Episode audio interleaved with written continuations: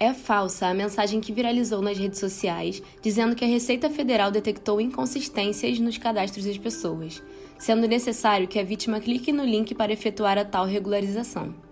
A Receita Federal esclarece que, se houver a necessidade de regularização do CPF, o procedimento é feito apenas no site oficial do governo e de forma gratuita.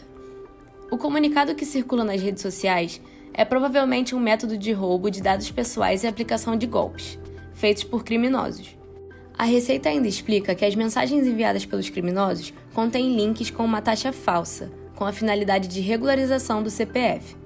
A abordagem é feita de forma que leva as pessoas a acreditarem que estão tratando com o órgão oficial do governo federal, o que não é verdade.